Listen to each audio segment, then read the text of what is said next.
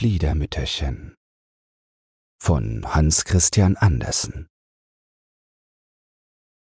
Es war ein kleiner Knabe, der war erkältet. Er war ausgegangen und hatte nasse Füße bekommen. Niemand konnte begreifen, wie, denn es war ganz trockenes Wetter.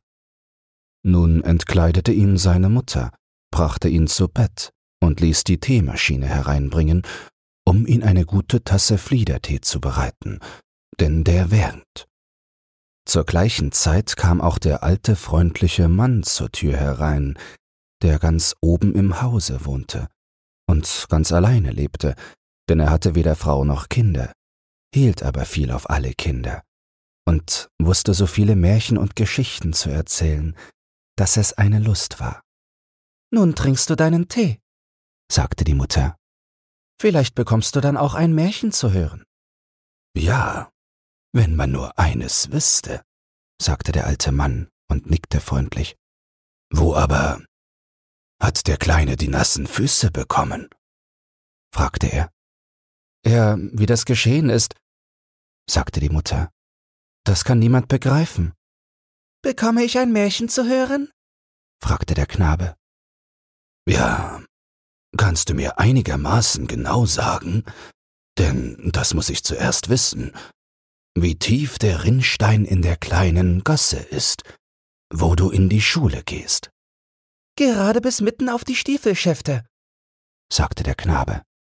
Aber dann muss ich in das tiefe Loch gehen. Sie?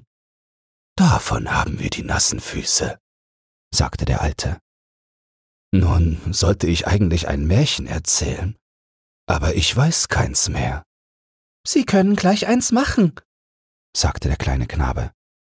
Mutter sagt, dass alles, was Sie betrachten, zu einem Märchen werden kann. Und aus allem, was Sie berühren, können Sie eine Geschichte machen. Ja, aber die Märchen und Geschichten taugen nichts. Nein, die ordentlichen, die kommen von selbst. Die klopfen mir an die Stirn und sagen, hier bin ich. Klopft es nicht bald? fragte der kleine Knabe. Und die Mutter lachte, tat Fliedertee in die Kanne und goss kochendes Wasser darüber. Erzähle, erzähle. Ja, wenn ein Märchen von selbst kommen möchte. Aber so eins ist vornehm. Es kommt nur, wenn es Lust hat. Warte, sagte er auf einmal. Da haben wir es. Gib acht, nun ist eins in der Teekanne. Und der Kleine sah zur Teekanne hin. Der Deckel hob sich mehr und mehr. Und die Fliederblüten kamen frisch und weiß daraus hervor. Sie schossen zu großen, langen Zweigen empor, selbst aus der Schnauze verbreiteten sie sich nach allen Seiten und wurden größer und größer. Es war der herrlichste Fliederbusch, ein großer Baum. Er ragte in das Bett hinein und schob die Vorhänge zur Seite. Nein, wie das blühte und duftete.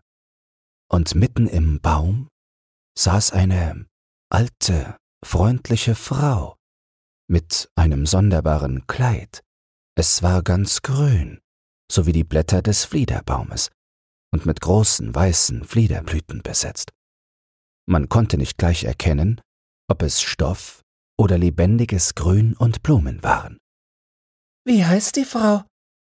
fragte der kleine Knabe. Ja, die Römer und die Griechen, sagte der alte Mann. Die nannten sie eine Dryade. Aber das verstehen wir nicht. Draußen in der Vorstadt der Matrosen haben wir einen besseren Namen für sie. Dort wird sie Fliedermütterchen genannt. Und sie ist es, auf die du acht geben musst. Horch nur und betrachte den herrlichen Fliederbaum. Gerade ein solcher großer, blühender Baum steht da draußen. Er wuchs dort in einem Winkel eines kleinen ärmlichen Hofes unter diesem Baum saßen eines Nachmittags im schönsten Sonnenschein zwei alte Leute. Es war ein alter, alter Seemann und seine alte, alte Frau. Sie waren Urgroßeltern und glaubten bald, ihre goldene Hochzeit zu feiern. Aber sie konnten sich des Datums nicht recht entsinnen. Und die Fliedermutter saß im Baum und sah so vergnügt aus, gerade wie hier. Ich weiß wohl, wann die goldene Hochzeit ist, sagte sie. Aber sie hörten es nicht. Sie sprachen von alten Zeiten. Ja, entsinnst du dich? sagte der alte Seemann. Damals, als wir noch ganz klein waren und herumliefen und spielten, es war gerade in demselben Hof, in dem wir nun sitzen.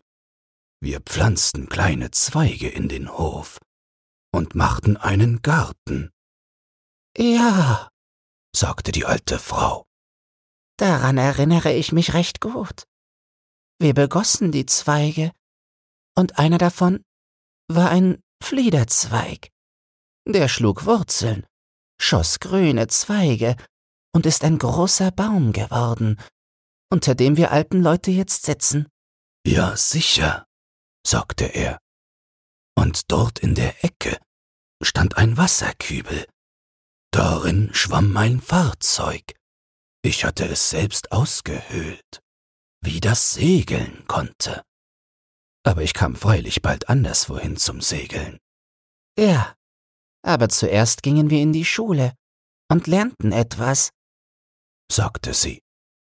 Und dann wurden wir eingesegnet. Wir weinten beide, aber des Nachmittags gingen wir Hand in Hand auf den runden Turm und sahen in die Welt hinaus, über Kopenhagen und das Wasser. Dann gingen wir nach Frederiksborg, wo der König und die Königin in ihrem prächtigen Boot auf den Kanälen herumfuhren. Ich aber musste anderswo umherfahren. Und das waren viele Jahre, weit weg, auf den langen Reisen. Ja, ich weinte oft deinetwegen, sagte sie. Ich glaubte, du seist tot und fort und lägest dort unten im tiefen Wasser, von den Wellen geschaukelt. Manche Nacht stand ich auf und sah, ob die Wetterfahne sich drehte. Ja, sie drehte sich wohl, aber du kamst nicht. Ich erinnere mich ganz deutlich, wie es eines Tages vom Himmel strömte. Der Karrenschieber, der den Kehricht holte, kam dorthin, wo ich diente. Ich ging mit dem Kehricht fast hinunter und blieb in der Türe stehen. Was war das für ein abscheuliches Wetter? Und gerade als ich da stand, kam der Briefträger und gab mir einen Brief. Der war von dir. Ja, wie der herumgereist war. Ich riss ihn auf und las. Ich lachte und weinte. Ich war so froh. Darin stand, dass du in den warmen Ländern wärst, wo die Kaffeebohnen wachsen. Was muss das für ein herrliches Land sein? Du erzähltest so viel, und ich las das alles, während der Regen niederströmte und ich mit dem Kehricht fast dastand. Da kam einer und fasste mich um den Leib. Ja, aber du gabst ihm einen tüchtigen Schlag auf die Backe, dass es klatschte. Ich wusste ja nicht, dass du es warst. Du warst ebenso geschwind wie dein Brief gekommen. Und du warst so schön. Das bist du ja noch. Du hattest ein langes gelbes seidenes Tuch in der Tasche und einen glänzenden Hut auf. Du warst so fein. Gott, was das doch für ein Wetter war und wie die Straße aussah. Dann heirateten wir, sagte er. Entsinnst du dich? Und dann, als wir den ersten kleinen Knaben und dann Marie und Nils und Peter und Hans Christian bekamen. Ja, und wie alle herangewachsen und ordentliche Menschen geworden sind, die ein jeder leiden mag. Und ihre Kinder haben wieder Kinder bekommen, sagte der alte Matrose. Ja, das sind Kindeskinder. Da ist ein guter Kern darin. Es war, wenn ich nicht irre, in dieser Zeit des Jahres, als wir Hochzeitstag hielten. Ja, eben heute, ist der goldene Hochzeitstag, sagte die Fliedermutter und streckte den Kopf gerade zwischen die beiden Alten hinunter, und die glaubten, es sei die Nachbarin, die da nickte. Sie sahen einander an und fassten sich bei den Händen. Bald darauf kamen die Kinder und Kindeskinder, die wussten wohl, dass heute der goldene Hochzeitstag war. Sie hatten schon am Morgen gratuliert, aber die Alten hatten es wieder vergessen, während sie sich so gut an all das erinnerten, was vor vielen Jahren schon geschehen war. Und der Fliederbaum duftete so stark, und die Sonne, die im Untergehen begriffen war, schien den Alten gerade ins Gesicht. Sie sahen beide so rotwangig aus, und das kleinste der Kindeskinder tanzte um sie herum und rief ganz glücklich, dass es diesen Abend prächtig zugehen werde, denn sie sollten warme Kartoffeln bekommen. Und die Fliedermutter nickte im Baum und rief mit allen anderen Hurra! Aber das war ja kein Märchen, sagte der kleine Knabe, der es erzählen hörte. Ja, das musst du verstehen, sagte der Alte, der erzählte. Aber lass uns Fliedermütterchen danach fragen. Das war kein Märchen, sagte die Fliedermutter. Aber nun kommt es. Aus der Wirklichkeit wächst gerade das sonderbarste Märchen heraus. Sonst könnte ja mein schöner Fliederbusch nicht der Teekanne entsprossen sein. Und dann nahm sie den kleinen Knaben aus dem Bett und legte ihn an ihre Brust, und die Fliederzweige voller Blüten schlugen um sie zusammen. Sie saßen wie in der dichtesten Laube, und diese flog mit ihnen durch die Luft. Es war unaussprechlich schön. Fliedermütterchen war auf einmal ein junges, niedliches Mädchen geworden, aber das Kleid war noch von demselben grünen, weißgeblümten Stoff, wie es Fliedermütterchen getragen hatte. Am Busen hatte sie eine wirkliche Fliederblüte und ihr helles, gelocktes Haar einen Kranz von Fliederblumen. Ihre Augen waren so groß, so blau. Oh, sie war herrlich anzuschauen. Sie und der Knabe küssten sich, und dann waren sie im gleichen Alter und fühlten gleiche Freuden. Sie gingen Hand in Hand aus der Laube und standen nun in der Heimat schönem Blumengarten. Bei dem frischen Grasplatz war des Vaters Stock an einem Pflock angebunden. Für die Kleinen war Leben in dem Stock. Sobald sie sich quer über ihn setzten, verwandelte sich der blanke Knopf in einen prächtig wiehernden Kopf, die lange schwarze Mähne flatterte und vier schlanke, starke Beine schossen hervor. Das Tier war stark und mutig, und im Galopp fuhren sie um den Grasplatz herum. Hussa! Nun reiten wir viele Meilen fort, sagte der Knabe. Wir reiten zu dem Rittergut, wo wir im vorigen Jahr waren. Und sie ritten um den Rasenplatz herum, und immer rief das kleine Mädchen, das, was wir wissen, keine andere als die Fliedermutter war, nun sind wir auf dem Land. Siehst du das Bauernhaus mit dem großen Backofen, der wie ein riesengroßes Ei aus der Mauer nach dem Wege heraussteht? Der Fliederbaum breitete seine Zweige über sie hin. Und der Hahn geht und kratzt für die Hühner. Sieh, wie er sich brüstet. Nun sind wir bei der Kirche. Die liegt hoch auf dem Hügel unter den großen Eichenbäumen, wovon der eine bald abgestorben ist.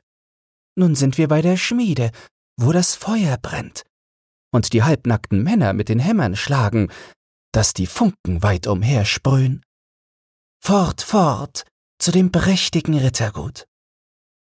Und alles, was das kleine Mädchen, das hinten auf dem Stock saß, sagte, das flog auch vorbei.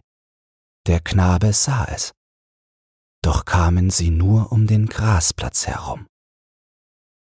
Dann spielten sie im Seitengang und ritzten in die Erde einen kleinen Garten, und sie nahm Fliederblüten aus ihrem Haar und pflanzte sie, und die wuchsen gerade wie bei den Alten damals, als diese noch klein waren, wie früher erzählt worden ist.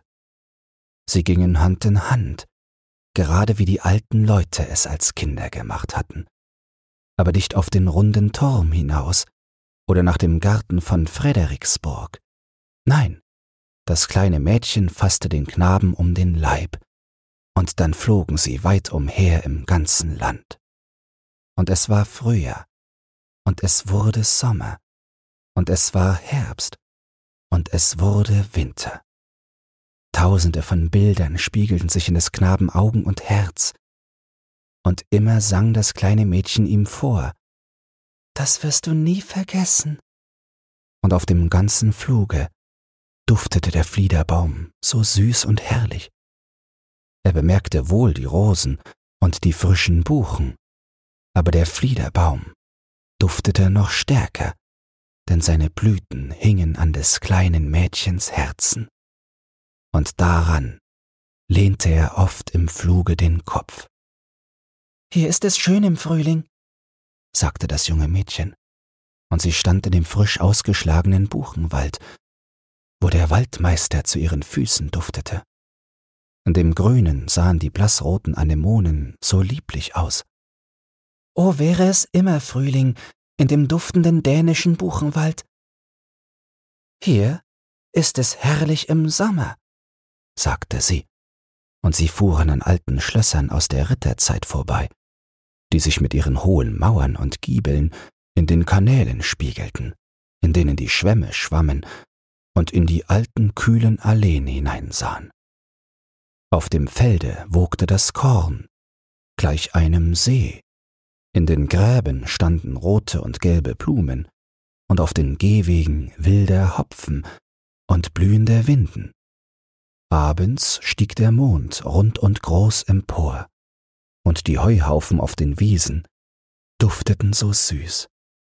Das vergisst sich nie. Hier ist es schön im Winter, sagte das kleine Mädchen, und alle Bäume waren mit Reif bedeckt, so dass sie wie weiße Korallen aussahen. Der Schnee knirschte unter den Füßen, als hätte man neue Stiefel an, und vom Himmel fiel eine Sternschnuppe nach der anderen. Im Zimmer wurde der Weihnachtsbaum angezündet, da gab es Geschenke und Fröhlichkeit. Auf dem Lande ertönte in der Bauernstube die Violine. Es wurde um Apfelschnitze gespielt. Selbst das ärmste Kind sagte, Es ist doch schön im Winter. Ja, es war schön. Und das kleine Mädchen zeigte dem Knaben alles. Und immer wehte die rote Flagge mit dem weißen Kreuz, die Flagge, unter welcher der alte Seemann gesegelt war. Der Knabe wurde zum Jüngling, und er sollte in die weite Welt hinaus, weit fort in die warmen Länder, wo der Kaffee wächst. Aber beim Abschied nahm das kleine Mädchen eine Fliederblüte von ihrer Brust und gab sie ihm zum Aufbewahren. Sie wurde in das Gesangbuch gelegt, und im fremden Land, wenn er das Buch öffnete, war es immer gerade an der Stelle, wo die Erinnerungsblume lag. Und je mehr er dieselbe betrachtete, desto frischer wurde sie, so dass er gleichsam einen Duft von den heimischen Wäldern einatmete. Und deutlich erblickte er das kleine Mädchen, wie es mit seinen klaren Augen zwischen den Blumenblättern hervorsah. Und es flüsterte dann Hier ist es schön, im Frühling, im Sommer, im Herbst und im Winter. Und hunderte von Bildern glitten durch seine Gedanken. So verstrichen viele Jahre, und er war nun ein alter Mann und saß mit seiner alten Frau unter einem blühenden Fliederbaum. Sie hielten sich einander bei den Händen, ebenso wie der Urgroßvater und die Urgroßmutter es draußen getan hatten und sie sprachen ebenso wie diese von den alten Zeiten und der goldenen Hochzeit.